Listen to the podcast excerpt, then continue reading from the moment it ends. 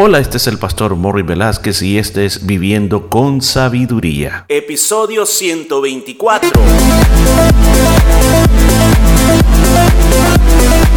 Y en el programa de este día estaremos aprendiendo cómo aplicar la sabiduría de Dios a nuestra vida a través del libro de Proverbios. Muchos consejos muy hermosos basados en la palabra de Dios. Todo esto y mucho más en Viviendo con Sabiduría.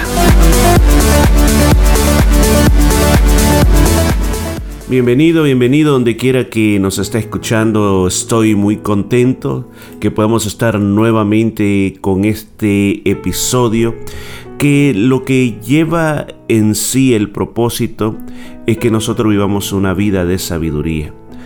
Así que por eso este esfuerzo de estarle llevando a usted todos los días este episodio del libro de Proverbios. Y ojalá que cuando terminemos usted vuelva a comenzar desde el, episodio número uno porque siempre hay muchas cosas que aprender y hay cosas que se nos olvidan. Así que vayamos a los últimos tres versículos de este capítulo 18.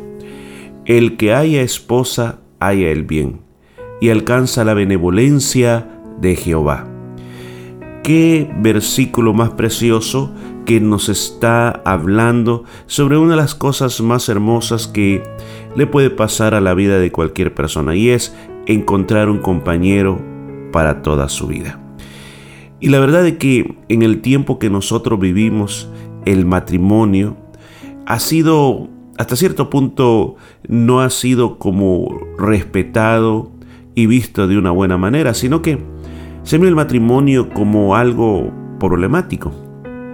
Yo recuerdo haber hablado con, una persona ya muy madura, ya en años, y me dice, ¿sabe? Me dice, yo no creo en eso del matrimonio, me dice, porque encuentras a una persona y esa persona a veces está más interesada en los beneficios eh, económicos que pueda lograr más que en cualquier otra cosa. Parece que le interesaría simplemente eh, lo que le conviene nada más, las conveniencias que puede obtener acerca de eso.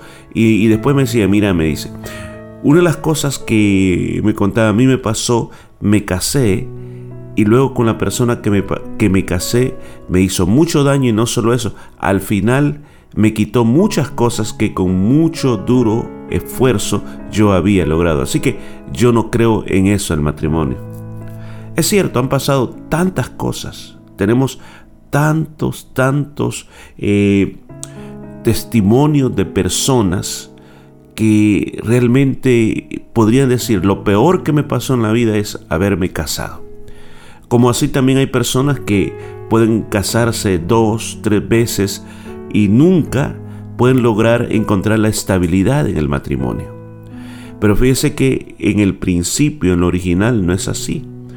La Biblia, si usted acabamos de, leerlo aquí, dice que encontrar una buena esposa es encontrar el bien. Pues eso a nosotros nos muestra que el Señor nos ha mostrado su amor. Ahora, este, este consejo de este día parece que va directamente para los hombres, o sea, como plan original. Y le está diciendo, mira hombre, si tú has encontrado una buena esposa, entonces simplemente dale gracias al Altísimo, porque le encontrar una buena esposa es un gran favor, una muestra del amor de Dios. Porque por el contrario, va a encontrar, y vamos a hablar de eso, en el libro de Proverbios también se habla de la mala esposa, que dice que es una carcoma para los huesos. En otra parte dice que es mejor comer allá en el techo de la casa que con una persona que está lleno de rencillas y de pleitos. La verdad las cosas que al hombre se le llama en esta ocasión con, este, con esta palabra de Dios para que pueda realmente buscar la esposa, si o sea, estoy hablando, si no estás casado de encontrar esa compañera que Dios te ha dado. Pero ¿cómo uno hace? Lo que uno debería hacer, no tomar las cosas tan rápido, tan a la ligera. Un buen consejo sería cuando te gusta a alguien, en primer lugar, conoce bien a esa persona. No entres a ningún tipo de relación sin antes conocer bien. Yo sé que es bien difícil llegar a conocer a una persona así por así. Pero muchas veces se necesita conversación, conversar mucho. Y a la medida que vas conversando, vas conociendo a esa persona. Luego, tómate un tiempo. No corras rápidamente en tres meses y ya te vas a casar. No, dale tiempo.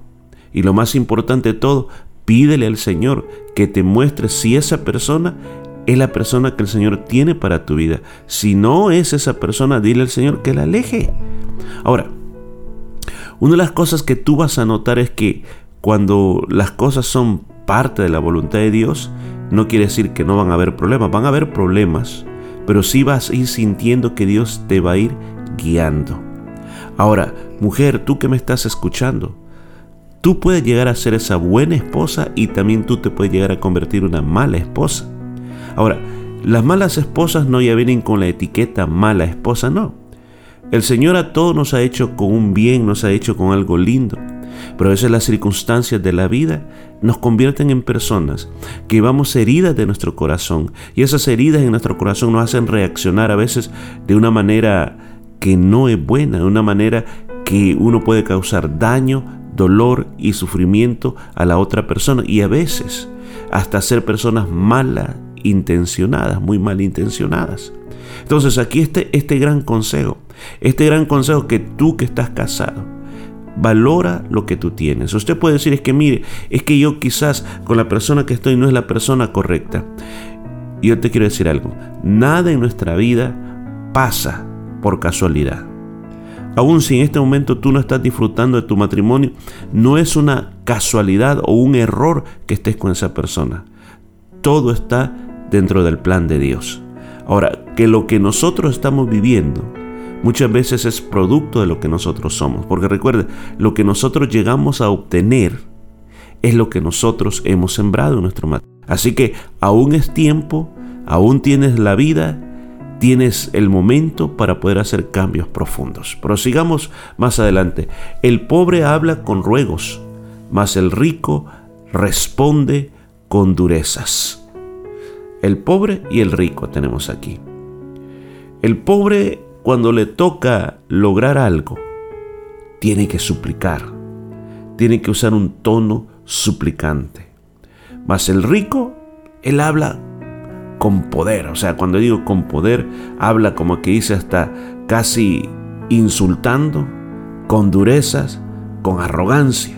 ¿Por qué? Porque se basa en el estado o en el estatus que tiene para no pedir, sino que demandar las cosas. Es una realidad de nuestro, de nuestro mundo. El Señor dijo, a los ricos siempre, dijo exactamente, corrijo, dijo, a los pobres siempre los tendréis con vosotros. Ahora, aquí yo agrego esta palabra, así como también a los ricos. O sea que para que hayan pobres tienen que haber ricos. Entonces el Señor dijo que esa es una realidad de la vida que nosotros vivimos. Y la verdad es que mientras nosotros vivimos esta realidad de la vida presente, debemos recordar de que va a venir un tiempo de que esto va a cambiar. ¿Y cuándo va a cambiar eso? Cuando venga el Señor con su reino mesiánico. Al venir el Señor con nuevamente a establecerse esta tierra, a poner orden a esta tierra, se va a acabar esa injusticia social que existe. Y entonces, escuchen, entonces todos valdremos lo mismo delante de Dios. Versículo 24 dice, el hombre que tiene amigos ha de mostrarse amigo, y amigo hay más unido que un hermano. Mire qué bonito lo que está diciendo Salomón. Ahora, primero habló sobre el, eh, el encontrar esposa, esa es una bendición de Dios, matrimonio. El segundo habló sobre las injusticias de la vida y hoy se pasa a hablar de relaciones personales. Qué bien se pasa compartiendo con los amigos, pero un amigo verdadero es mejor que un hermano. Porque la verdad las cosas de que pensar, hay que pensar cómo un amigo te puede ayudar en las situaciones difíciles. Y el libro de Proverbios ya ha hablado en otras ocasiones con respecto a los, a los amigos. Pero la verdad es que como hay un dicho popular que con ese tipo de amigos dicen no hacen falta enemigos. He escuchado eso. Pero sí hay amigos que valen la pena, que son más cercanos que un hermano en carne de uno. Ahora, ¿qué es lo que aquí recomienda? Que con esos amigos hay que cuidarlos. Hay que entenderlos, comprenderlos, perdonarlos, ayudarlos, darles la mano cuando más necesitan. un consejo que, que me gusta dar siempre es que con los amigos, un verdadero amigo no es el que siempre te dice sí a todo. Un verdadero amigo es aquel también que te muestra tus errores y te ayuda a corregirte, te ayuda a entrar en razón, te ayuda a encontrar el camino. Si nosotros pensamos por un momento, ¿por qué Jesucristo es tu mejor amigo? Porque cuando todos te despreciaron, Él siempre ha estado contigo, Él siempre ha estado dispuesto a ayudarte, a amarte, a darte la mano en todas las cosas de la vida. Por eso es nuestro mejor amigo. Apliquémonos en las amistades también de esta tierra.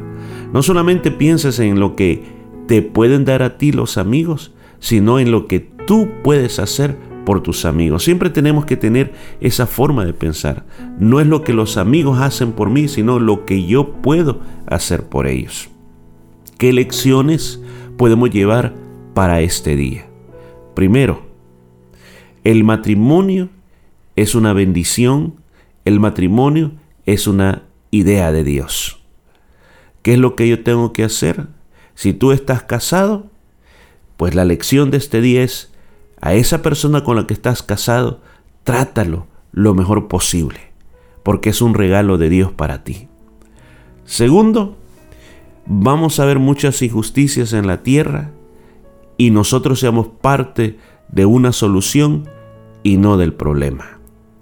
Oremos por todos aquellos que viven bajo opresión y oremos también por aquellas personas que abusan del poder para que Dios les pueda iluminar. Y tercera lección, Cuida de tus amigos. No se trata de lo que ellos hacen por ti, sino de lo que tú puedes hacer por ellos. Bueno, continuamos el día de mañana con esta vida de sabiduría. Y esto fue todo por este día. Nos escuchamos el día de mañana.